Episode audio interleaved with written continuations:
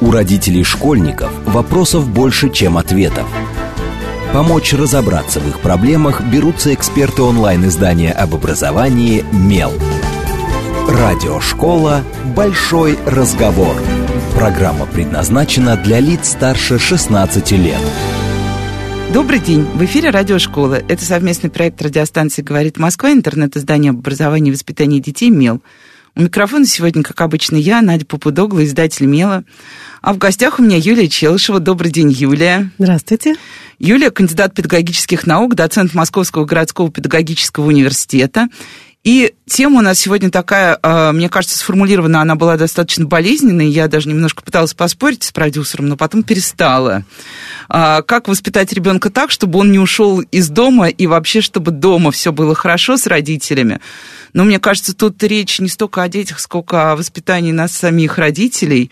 И вот сейчас попробуем разобраться, как вообще возникают такие ситуации, когда действительно ребенок оказывается на грани того, чтобы встать э, угу. И куда-то уйти.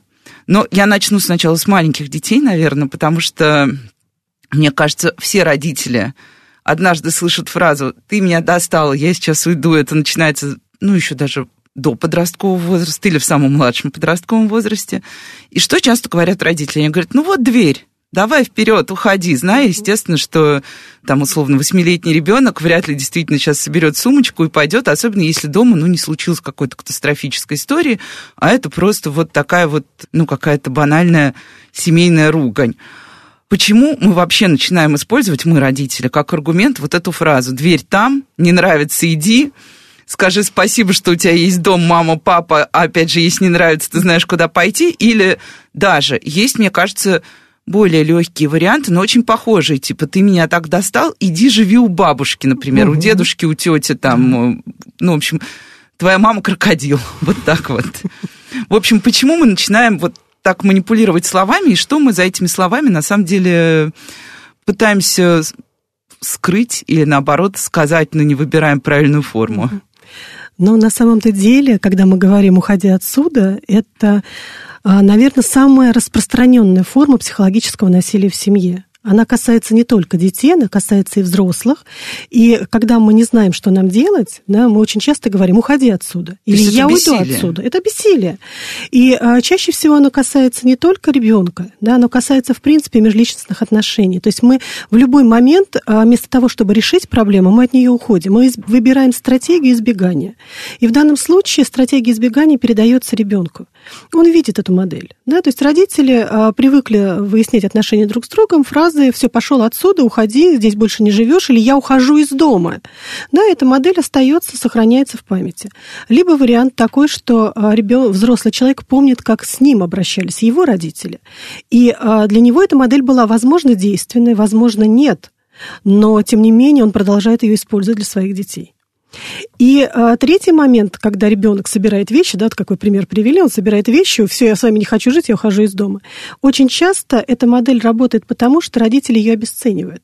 Они начинают смеяться вслед ребенку. Да, они ему говорят, куда ты пойдешь? Куда ты пойдешь? Кому ты нужен, кроме нас? Да, где тебе еще тот, кто, кто тебе так рад будет, как мы, кто тебя терпеть будет с твоим характером? Да, и вот эта вот модель обесценивания, она приводит к тому, что ребенок на зло выходит из дома. Вот просто специально уходит. Ему некуда идти. Он не хочет никуда уходить. Он просто хотел взять ту же модель, которую мы показали. Ну, потому что у нас-то моделей много, а у ребенка пока никаких. Да? Он учится на наших моделях, на там, то, что он видит в теле, по телевизору, да, то, что он видит по каким-то интернет-каналам. Да? То есть он приобретает социальный опыт через э, не собственный, а через то, что он может в социальном окружении найти. Ну и в результате получается ситуация, что социальное окружение показало ему модель не всегда социально одобряемого поведения.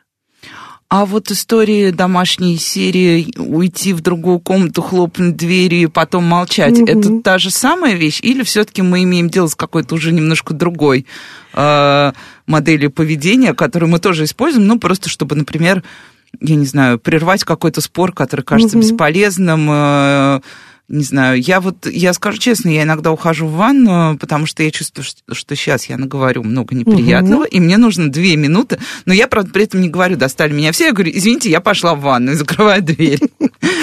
Ну, на самом-то деле, а, это все про одно и то же. Просто мы иногда осознаем, что мы делаем, а иногда мы не осознаем. И когда у нас включается рефлексия, мы понимаем, зачем мне нужно уйти, чтобы не сказать лишнего, чтобы не ударить, да, чтобы не э, выйти на такую отрицательную модель взаимодействия с родственниками.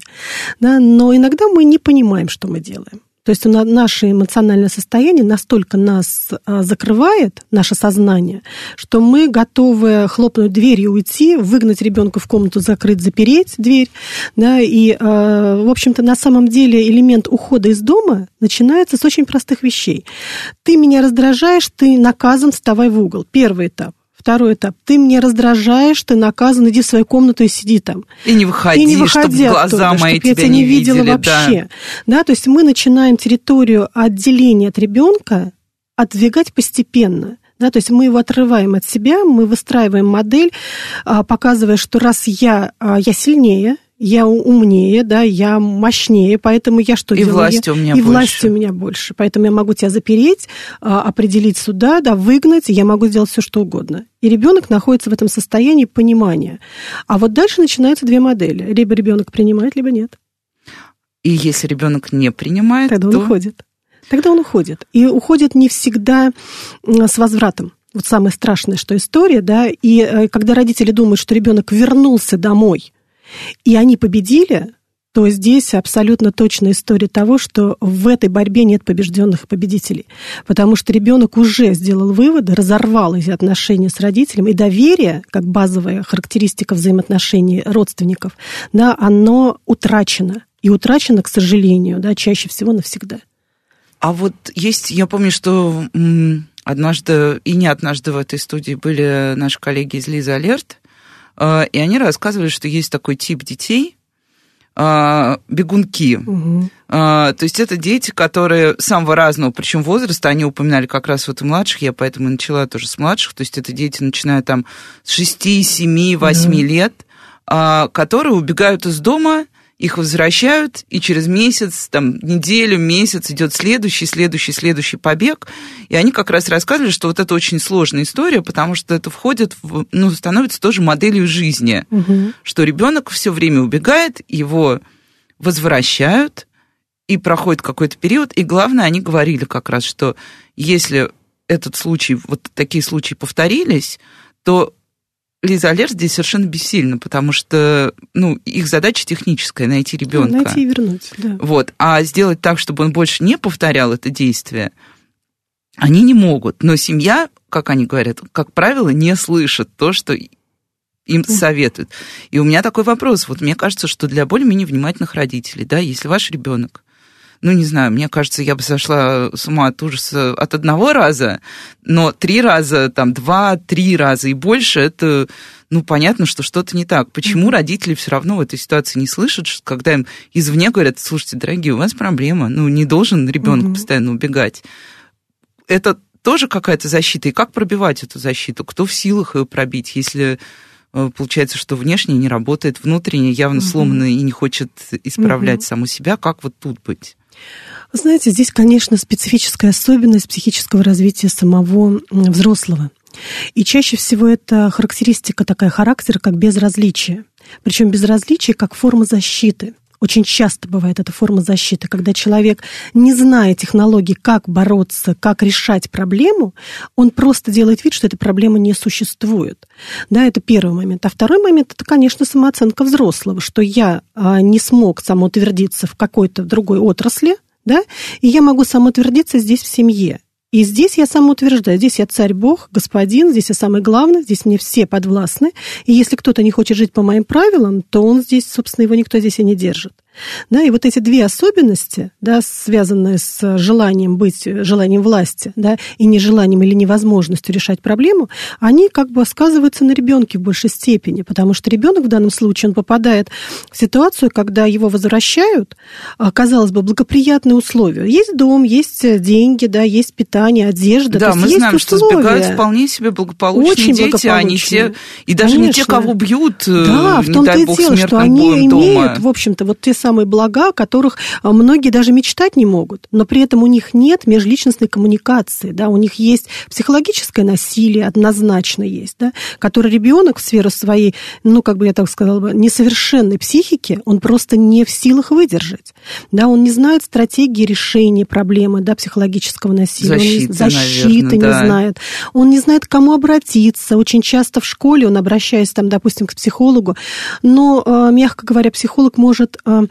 поучаствовать в решении каких-то проблем, связанных с образованием, обучением, но все, что касается семьи, это тема, которая не каждый психолог возьмется решать в рамках школьной программы. Да? Поэтому в данном случае ребенок просто от незнания, от неумения, да, он вынужден покидать а, семью. Но есть еще другая категория детей, уже не взрослых. Да? Это те самые бегунки, которые психологически заточены на механизм непостоянного такого взаимодействия. Да, это дети, я бы так сказала, с расстройством психического развития. Они не э, психически, они психически здоровы, да, но их типаж психики связан как раз с тем, что ребенок не может постоянно находиться в одной и той же деятельности, в статическом положении. Ему нужно постоянно менять сферу деятельности, сферу жизнедеятельности, да, то есть он все время бегает.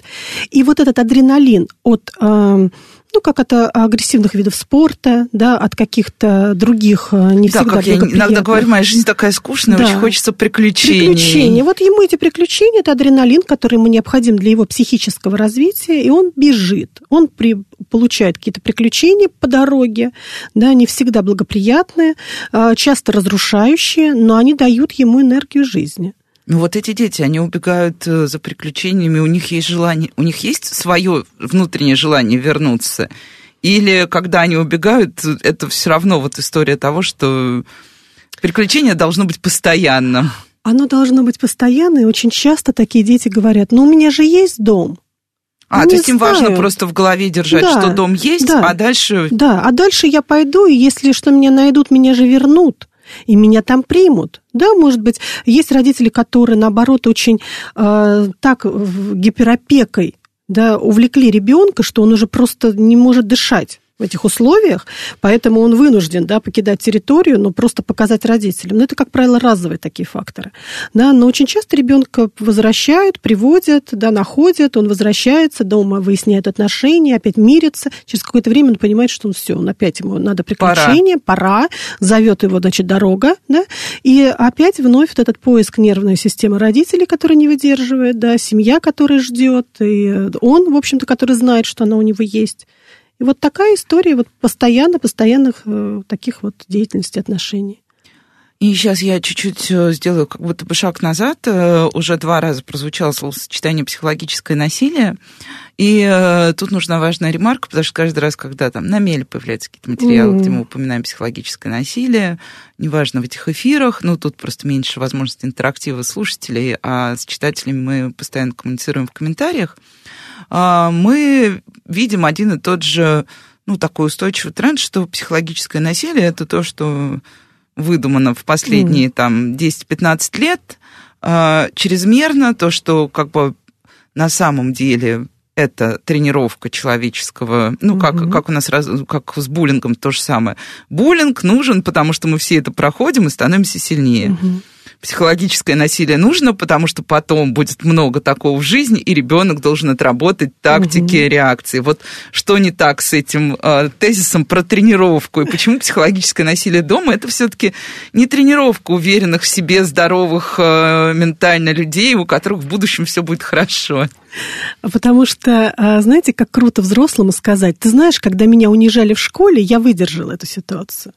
Когда меня выгоняли родители, я нашел себе силы вернуться и извиниться круто, есть история, которой я могу поделиться и показать ребенку, что я по сравнению с ним сильный. Да вообще никто не спорит, что вы сильный. Вы, вы априори сильный, вы взрослее, вы умнее, да, вы по возрасту старше. Но просто родителям очень часто важно, а, знаете, как говорят, людям нужны легенды. Вот здесь такая же история. Человек, который отрицает наличие насилия, очень часто находится в этом состоянии, потому что оно дает ему действительно, ну, так скажем, уверенность того, что он преодолевает и становится сильнее. А на самом деле он, преодолевая, возможно, становится сильнее, но эту модель он начинает передавать своему ребенку, разрушая тем самым его психическое развитие. Почему взрослым вообще нужно? Ну, вот вы говорите совершенно справедливые вещи. Мне кажется, любой взрослый человек понимает, что э, вот я сегодня утром ехала в метро, и на э, вот лавочке сидел папа с маленьким, с маленькой маленькой девочкой, и он ей там надевал какой-то сброшенный ботинок, э, и угу. мне кажется, вот, ну вот как ты помнишь этого человека совсем беспомощным и маленьким, когда ты ему надевал этот самый ботинок, ты был сильным. Понятно, что когда ребенок растет, он тебя сам тоже отодвигает и показывает, что теперь я могу сам надеть ботинок. Дальше я могу сам сделать вот угу. это, вот это, вот это. Но это же не оспаривает твою власть. Ты все равно остаешься тем же самым сильным. И почему так сложно быть сильным через какие ну, я не знаю, через любовь к ребенку? Какой-то наивный вопрос, но тем не менее. Ну, знаете, сильно через, через любовь это... Многим кажется, что это очень просто – ну, как бы вообще на самом деле любовь не рассматривается как категория, которая является основополагающей семейной. На самом-то деле, да?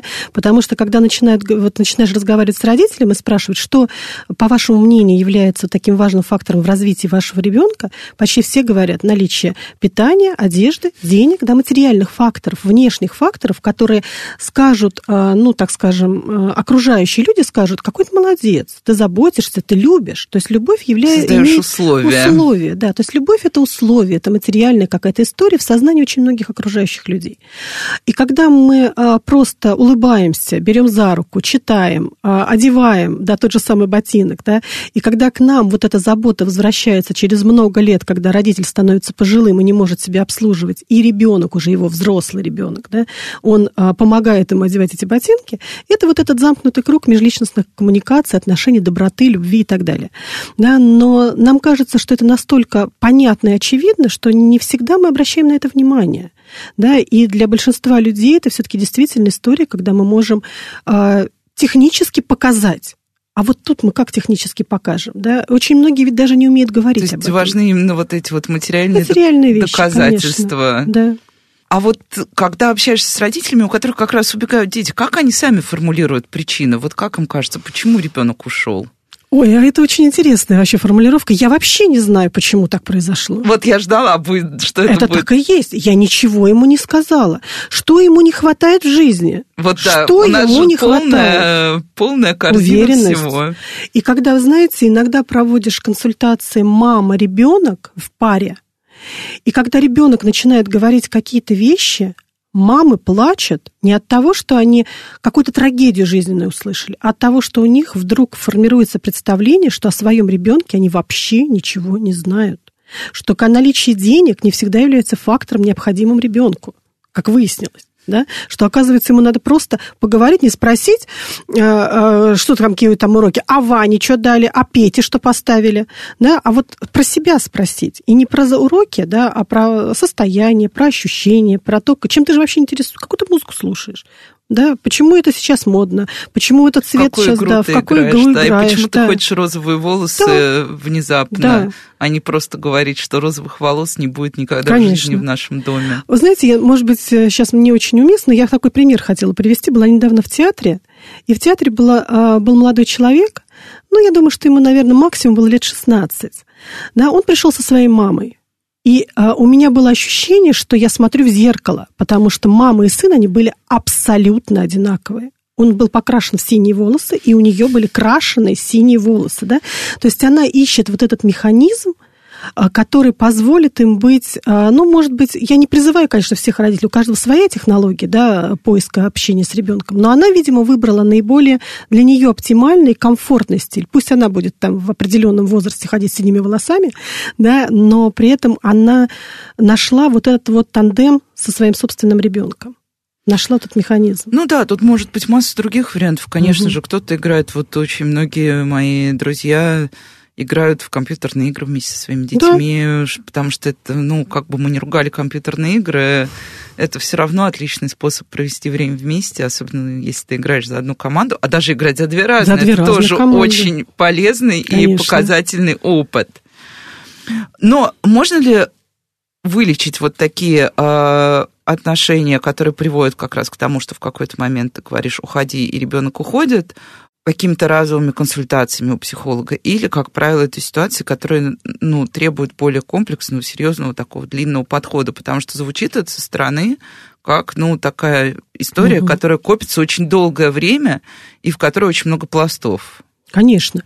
Но на самом деле вылечить можно любую ситуацию, любую проблему. Но здесь нужно прежде всего осознанность и желание. И начинать э, лечить ситуацию нужно не с ребенка а с индивидуальной консультацией родителей, и не с одной. То есть родители отдельно, отдельно сначала, прям да, вот без детей, конечно. просто как Потому вот что есть. здесь нужно понять, что вообще стало причиной вот этих невыстроенных отношений. Возможно, это не любовь, Возможно, это не принятие, возможно, это похожесть ребенка на бывшего партнера, и вот это проецирование негатива от партнера на ребенка. А это все-таки распространенная Очень да, история? Распространенная Просто история. вот все время слышу споры на эту тему, насколько действительно часто партнеры ну, проецируют при очень расставании. Часто проецируют. И на самом деле, когда мама, допустим, создает новую семью, благоприятную семью, совершенно разные дети в этой семье, которые родились э, от второго брака и от первого. И очень часто первые дети, да, они э, есть, конечно, это прекрасно, что и такая история существует, когда гармонизация отношений. Но иногда родители действительно проецируют, и дети очень разные, и по нервному состоянию, и по внешнему виду, и по а, вот этим своим выпадам отрицательным, да, потому что ребенок, если его не принимают позитивно, он выдает негатив, чтобы его приняли за негатив. И раздражение родителей, ненависть практически к ребенку, для ребенка является маркером внимания к родителя. Поэтому он совершает какие-то, ну, не всегда адекватные действия. Поэтому поискать надо причину. От родителей исходим, ищем причину, и дальше уже после того, как мы нашли причину, отработали ее с родителем, мы соединяем их вместе и даем возможность познакомиться вновь друг с другом. На самом деле. Ну и тоже вечный вопрос, который э, возникает в таких ситуациях, э, который задают родители. То есть он все делает мне на зло, просто чтобы получить мою эмоцию. Конечно, ребенок же специально все делает, в принципе. Он родился специально, чтобы наносить вам э, урон, так скажем, психологический. Да? На самом деле, почему он так делает? Потому что он э, Улыбнулся, вы не ответили. Он подошел, обнял, вы оттолкнули. Он, ну, или не отреагировали, или не отреагировали. даже просто. Типа, иди, я занят, потом Совершенно обнимемся. верно. Это хорошо, если так. И очень часто бывает, подростки жалуются. Говорят, понимаете, я с ней разговариваю, она в телефоне. Вообще меня не слышит. Ну, а ну как я могу с ней? Что могу сказать? Да, то есть, мам, ага, угу, угу, да. А сама переписывается. Да, да, я тебя слышу, далее. дорогой. Да, да, да, да. И вот если мы вот так не реагируем, что мы делаем? Соответственно, мы даем отрицательную реакцию. И когда мы говорим, он специально меня хочет вывести на это состояние... Да, да, да, про подростков это прям вот классическая Да? фраза. Он специально, меня Специально. доводит, он так он специально ничего меня специально не делает. провоцирует. Он вам уже сколько показал знаков, что можно позитивно среагировать. Вы не среагировали, он берет негатив. Все. То есть это аб- абсолютно простая история. Если нет плюса, значит есть минус. Если нет минуса, значит есть плюс. Все просто. И с малышами то же самое. Да? А малыши еще и в кризисах. Три, семь, Десять. есть. А, тоже у нас часто пишут читатели, вы каждый, каждый год придумываете новые кризисы, скоро вся жизнь будет состоять из одних кризисов. так Но. Вот, я как раз хотела, да, сказать, что мне кажется, что мы дошли до стадии, когда все состоит из... э, Да. А одних- кризис это же неплохо. Кризис это же шанс. Шанс на новое развитие. Это Ну, всегда шанс. Ну и потом, мне кажется, странно было бы, если бы люди развивались без каких-то прохождений вот этих вот сложных э, и Мгм. кризисных моментов. Сейчас у нас уже совсем скоро новости, и после новостей мы все-таки еще поговорим, прям как, как общаться с детьми уже, с подростками. Я знаю, это вечный вопрос, чтобы не выглядеть жалкими мамой и папой, Мгм. от которых подросток отворачивается. Как сделать так, чтобы они не все-таки уходили, если они вдруг решили уйти, а с подростками, со старшими это бывает прям сформулированным желанием и уже с подготовленной базой. В общем, оставайтесь с нами, это радиошкола, а сейчас новости. У родителей школьников вопросов больше, чем ответов. Помочь разобраться в их проблемах берутся эксперты онлайн-издания об образовании «Мел».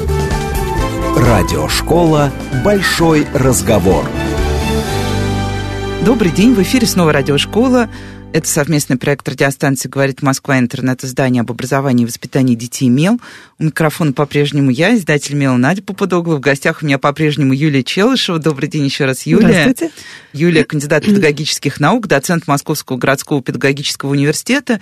И разговариваем мы сегодня о На самом деле мы тему заявляли, как воспитывать ребенка, чтобы он не уходил из дома, как воспитывать себя, чтобы дети не хотели от нас уйти поскорее, досрочно. Досрочно. Вот. Но в целом мы говорим просто про, мне кажется, семьи, то, как мы живем, общаемся, и как нам бывает сложно с детьми. И самое главное, как детям бывает сложно с нами. Мне кажется, вот всегда важно акцентировать обратную угу. ситуацию, потому что классически, да, родители приходят с запросом, что ребенок трудный. Да. А дальше уже начинается выяснение, угу. почему он трудный и как сделать его менее трудным. Но сейчас давайте попробуем смоделировать прям такую ситуацию. Вот этот подросток, вот он взял и ушел. И именно подросток, то есть не малыш, который эмоционально просто выбежал на лестницу, угу. посидел там три минуты на ступеньках, ему стало страшно, и вот он уже звонит обратно в дверь и говорит, типа, извини меня. Кстати, за что интересно вот в этой ситуации? Ага. Дети просят прощения. Обязательно, всегда должен извиниться, иначе родители его не пускают. А, вот да. оно. Да. Ну вот подросток взял, ушел, вот его вернули, да, и что делает родитель? Ну да, во-первых, он ждет тоже извинений. Во-вторых, угу. это там ремень, угол, ну и любые другие формы там лишение телефона, лишение радости угу. жизни, перевод в другую школу. Ну, в общем, у родителей очень много, на самом деле, власти угу. и того, что они могут себе позволить сделать с ребенком, и даже уже не ребенком, а почти взрослым человеком. Как, в общем, договориться продуктивно с подростком о будущем, чтобы ситуация не повторялась. Если это не тот момент, когда ты прям вот готов взять и пойти вместе с ним к специалисту угу. и получить консультацию, что у вас не так в отношениях и где вы сломались. Знаете, на самом деле очень частая фраза у родителей «Вот у тебя будет своя семья». Я на тебя посмотрю. Я на тебя посмотрю. Вот давай я найду сейчас силы, да, я вот делаю то, что я могу. И я имею право в своем доме делать все, что я считаю нужным. А вот ты в своем доме будешь делать то, что ты считаешь нужным. Это чаще всего вот эта фраза, да, она является фразой, которая показывает, собственно, ребенку, что здесь, в этом доме, он гость. Причем гость не всегда желанный, который уйти может, прийти. Да, мы ему создадим условия, мы ему приготовим обед через какое-то время, и, возможно, даже будем заботиться о нем. Но при этом э, я всегда буду находиться в состоянии ожидания очередного э, не социально благоприятного какое-то действия, после которого меня опять выгонят. Да? И очень часто ребенок, уходя, подросток, выходя за пределы дома, ну, он может быть агрессивен, он может быть расстроен, он может быть по-разному реагировать на эту ситуацию, но в глубине души практически все дети ждут, что их вернут обратно. Практически все. Им хочется вернуться обратно, потому что для них это тот мир, в который они пришли. Да, у него нет другого мира.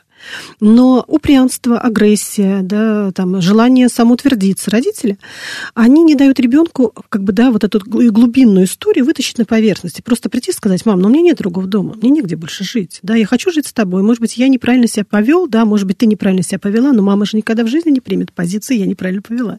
Ты меня довел, и я вынуждена была защищаться, да. Поэтому в данном случае здесь, конечно, механизм саморегуляции взрослого прежде чем а, бросить. Дети вообще в подростковом возрасте, они ранимы на любую фразу. Вот абсолютно на любую, да. Не так одел а, что-то, да, не так поел, не так взял ложку-вилку, рюкзак у тебя не такой, одежда на тебе не такая, цвет волос, еще что-то. То, что вам кажется неудобным неприличным, некрасивым, да, то есть у каждого у нас есть свои представления о красоте, о приличии, о удобстве. Но для родителя фактор удобства – это подчинение. Тогда удобно. И если вдруг ребенок говорит, не, я бы одену это, как это? Но мы же всегда вот в этом ходили, а теперь почему? Откуда это вдруг берется? А потому что я вдруг начинаю показывать свою внутреннюю позицию. И чаще всего вот к этой позиции родитель не готов. Сейчас вообще очень много фраз про осознанное родительство да, но вот эти осознанные... Да, но было в моде. Было, очень модно было эта история, но она как-то быстро уходит, потому что, оказывается, осознанное родительство – это тяжелый труд. Это очень сложно и очень, очень выматывающий, я бы Конечно, сказала, это для родителей. Регулярно. И родители не всегда готовы а, вдруг понять, что, оказывается, воспитание ребенка – это очень тяжелая история внутренней работы, прежде всего, да, не внешних каких-то действий, а работа над да, собой. Да, работа над собой самое главное, угу. потому что, мне кажется, когда ты взрослый, взрослый, тебе не всегда хочется работать над Конечно, собой, потому что ты уже... после работы. Да, Основной. ты уже хороший, ты уже много добился, угу. ты вроде бы нормальный человек. Ну вот отдельно спрошу про эту самую, э, про ритуал извинений. Мне вообще кажется, что у нас в каком-то, ну вот, не хочу говорить культурный код, но есть какой-то такой пласт, который связан... Есть вот, например, эта фраза «ты меня уважаешь, не уважаешь». Угу. Есть вот это вот, типа, «извинись». Помню, что она не имеет отношения к нашему этому разговору, но была очень громкая история лет восемь назад, когда мальчики на обочине, маленькие мальчики, лет 8-10, э, стреляли из, из игрушечного оружия по проезжающим машинам. Понятно, не очень хорошо, mm-hmm. но бывают, дети делают и не такое, мы знаем. Да. Вот, и одна из машин остановилась, и как раз водитель вышел, поставил мальчиков на колени в грязь, а это был вот весна, угу. распутится где-то там, где бывает много снега, и потом объясняла, да я же их просто... Они должны были воспитал. просто извиниться. Да, да, я их воспитал, и они должны были просто извиниться. Да. Вот что это за уважение, извинение и какой-то культ вот этих вот ну, просто я знаю, что вот я иногда говорю тоже своему ребенку, ну, извинись, но ты не прав. Угу. я слышу вот это извини, я понимаю, что он извиняется, чтобы сделать мне Формально, приятное. Да. Ну, это же не воспитание не извинение. Почему такой культ вот этого формального подхода, угу. когда, ну, мы, я думаю, мы все взрослые люди понимаем, что это в итоге просто формальность. Вот и все. И никакое не раскаяние, не принятие, угу. не, ну, в общем, все что угодно, но бессодержательно и беспощадно.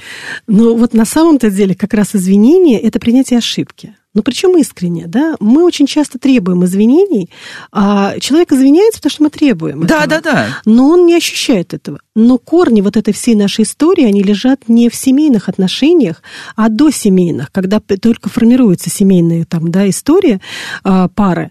И очень часто там, допустим, девушка обижается на молодого человека, и что дальше? Ты должен мне купить, подарить, извиниться, потому что ты виноват. А потом поблагодарить, что я тебя простила. Да, потом поблагодарить, что я тебя простила. Это самооценка и самоутверждение.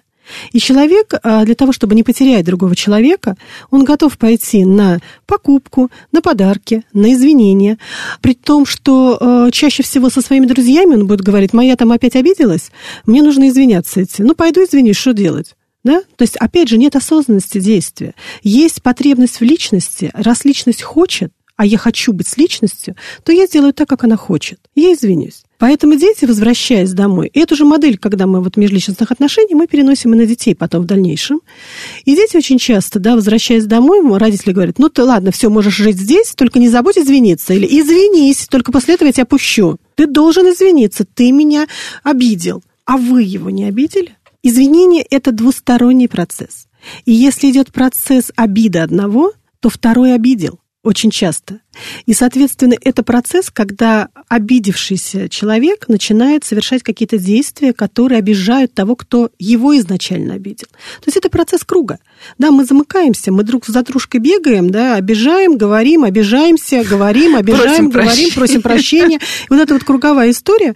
И в итоге получается так, что от меня, как от ребенка, потребовали извинений, но передо мной, как перед ребенком, никто не извинился, считая, что но «Ну, я-то как раз ничего не сделал. Ну, а первостепенная история как раз его поступка – это вы. Ну, как не горько это осознавать на самом-то деле. Возвращаясь к тому, что вот был пример про девушек, например, угу. создается такое какое-то впечатление глобальное, что мы, в общем, не очень психологически все здоровые люди. Ну, потому что это действительно, мы видим эту практику каждый день повсеместно. В самых разных ситуациях мы видим вот эти вот э, обиженные лица, которые ждут извинений вокруг себя видим людей, которые действительно ждут какого-то вознаграждения за то, что вроде бы ты с ними угу. помирился. Вот Почему так? Это какая-то история про то, что мы долго не заботились о своем ментальном здоровье исторически? Или сказала... потому что у нас есть какие-то воспитательные практики, которые Конечно. прям суперустойчивые и передаются из поколения в поколение. Конечно, но здесь не про психологическое здоровье, да, это в большей степени как раз а, здоровые люди, которые просто понимают, что у них что-то здесь вот, да, недостаточно, ну, как бы, да, есть какой-то негатив, да, есть какая-то отрицательная история, они эту историю пытаются реализовать в социум. Здесь больше про вот как раз те самые практики, практике, когда мы привыкли, что если нам... Здесь как бы да, такая двойная история. Сначала либо это человек, который слишком хорошо о себе знает, да, которого в семье воспитали как личность, которая а, уникальна, удивительна, и все обязаны этой личности, и тогда личность начинает требовать да, чтобы не только э, домашнее, но и социальное окружение возвращало мне вот все, что как бы я пришла к вам, вы мне все уже обязаны. То есть это априори. Да? А есть фактор второй особенности развития личности, когда личность настолько не уверена в социуме, что она через агрессию в социуме требует внимания к себе. Она просто боится. Да? И это тоже практика семейных отношений, это практика школьных отношений, социальных отношений. Да? Когда человек а, не смог выстроить или не научили, как выстраивать отношения и уверенности и принятия через поступки, а не через требования. Через, да, конструктивные конструктивные решения. Да. Не научили изначально, потому что модель а, по семейной, допустим, традиции, она не характерна для конструктивных, да, потому что очень часто приходят люди, которые говорят, ну, у меня и бабушка, и прабабушка разрушающие истории история, да, там уморила деда, там, да, или наоборот, дед настолько властный, что бабушка подвластна ему, а потом дальше начинает мать, там она, да, выжимает полностью, то есть она, принимая модель поведения мужа, а, трансформирует эту энергию на ребенка, ребенок вырастает, трансформирует на своего ребенка, да, то есть мы идем по моделям, которые нам, в общем-то, закладывают. Не всегда семья, да, часто это бывает школа, часто бывает это просто друзья, и мы видим модель семейных отношений наших друзей, да, и, соответственно, мы начинаем эту модель вот так трансформировать на своих детей, желая им на самом деле добра.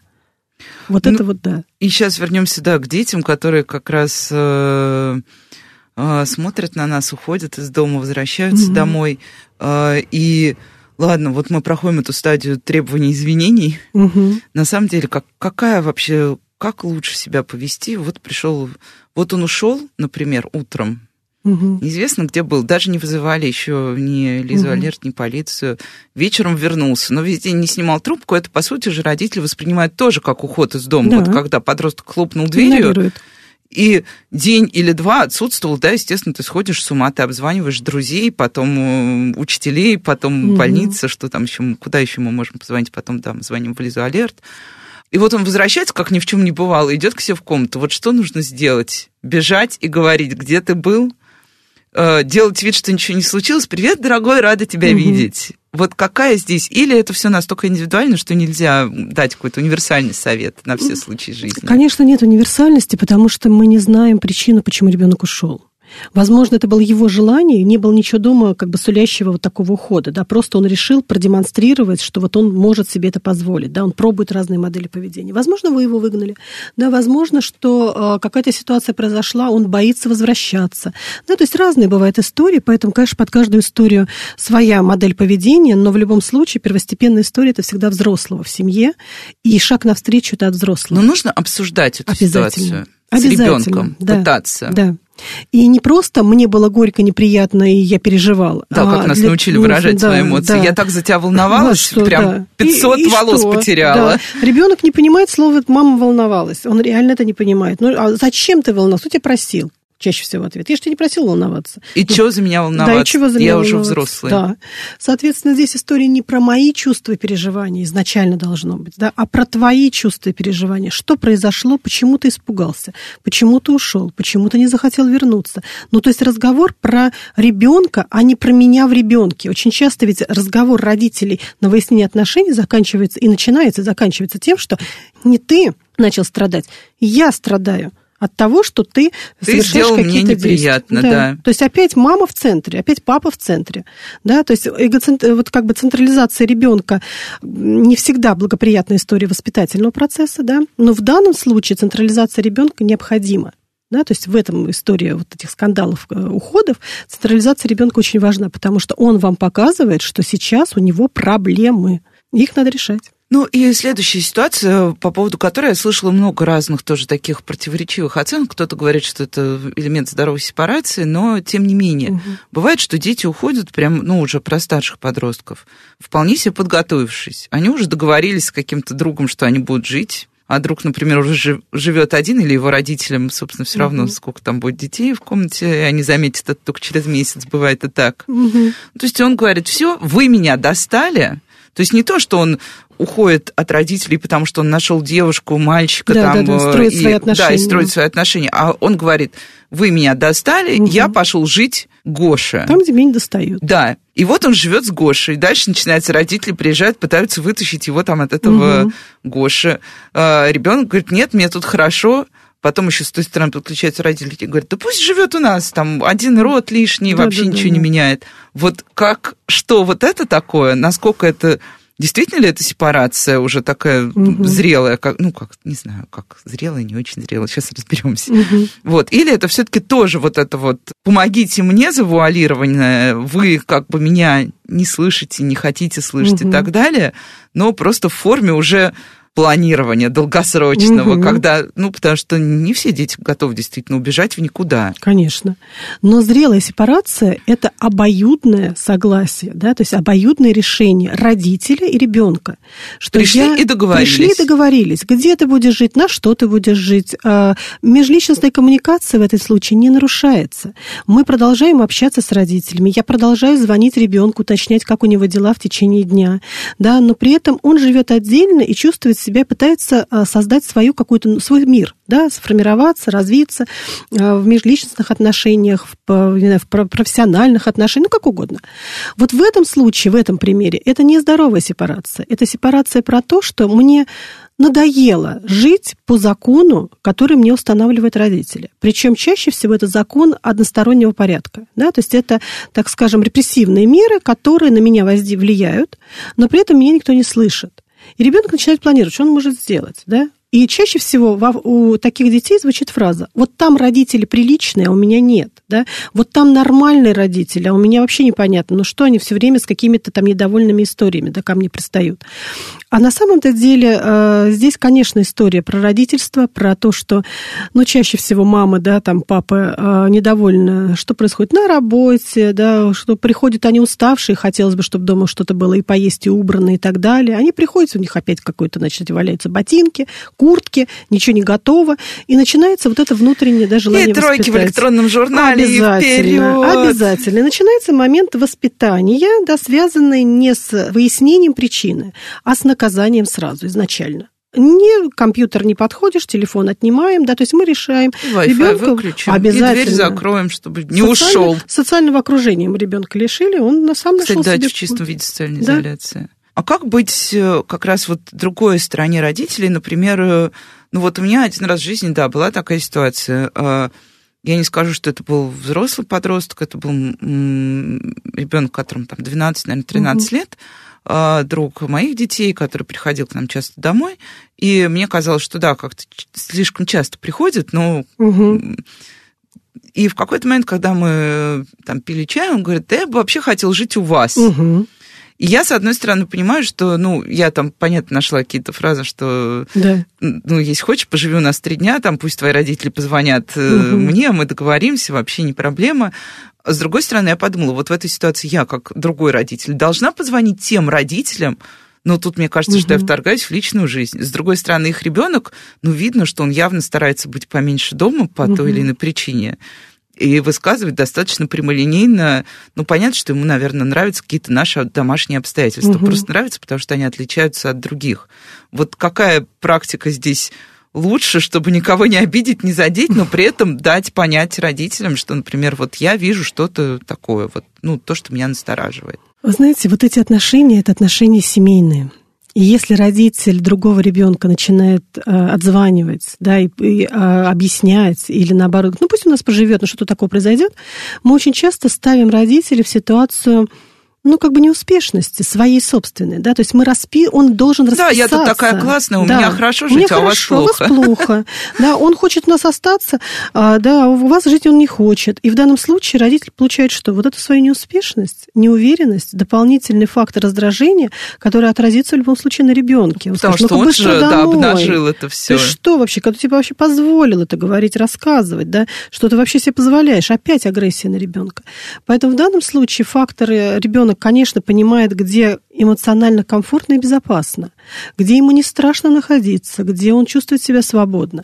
Но свобода – это не всегда для ребенка фактор спасения. Это очень часто дети путают свободу и э, возможность ничего не делать, да, не преодолевать и не формировать у себя внутренние волевые качества, мотивационные качества.